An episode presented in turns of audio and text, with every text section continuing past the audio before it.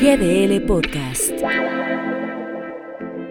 Hugo López Gatel, subsecretario de Prevención y Promoción de la Salud, informó que el sector educación será considerado como una actividad esencial ante la pandemia por el COVID-19, por lo que se libera la posibilidad legal de que la Secretaría de Educación Pública llame a clases presenciales aunque el semáforo epidemiológico se encuentra en rojo. Es cierto que los niños se contagian, pero no se agravan, dicen las estadísticas.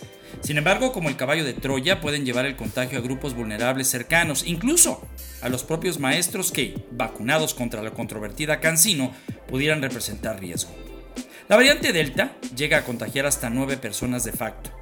La última estadística al respecto la dio el pasado viernes la propia Secretaría de Salud en la Ciudad de México, donde 9 de cada 10 casos en un hospital presentan la Delta como la infección predominante.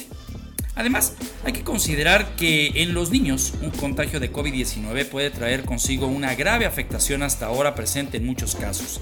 Se trata del síndrome pediátrico multisistémico que afecta a varios órganos y reduce considerablemente la calidad de vida de los pacientes.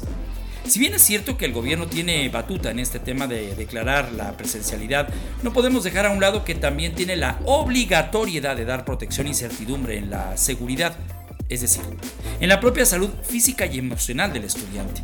Regresar al modelo que se pretende deslinda a las escuelas, colegios y al propio gobierno de cualquier contagio o afectación, tanto a maestros como a los propios alumnos, haciéndose a un lado y dando la decisión final a los padres de familia mediante un documento que tendrán que firmar.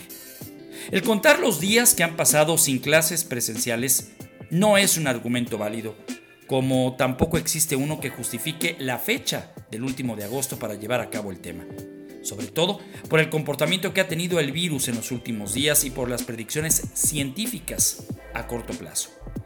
Cada quien respalda su posición, defiende su punto de vista, defiende su interés. Al final, quienes están decidiendo Muchos lo hacen vacunados con cierta protección contra los que aún no la tienen. Adolescentes y niños que, por cierto, en esto también cuentan. No es lo mismo la presencialidad en alumnos de preparatoria y universidad que en la primaria y secundaria. Y por cierto, no es respuesta a lo que hemos preguntado. ¿Por qué la línea evidente en el discurso entre el Estado y la Federación? Soy Ramiro Escoto para GDL Post. GDL Podcast.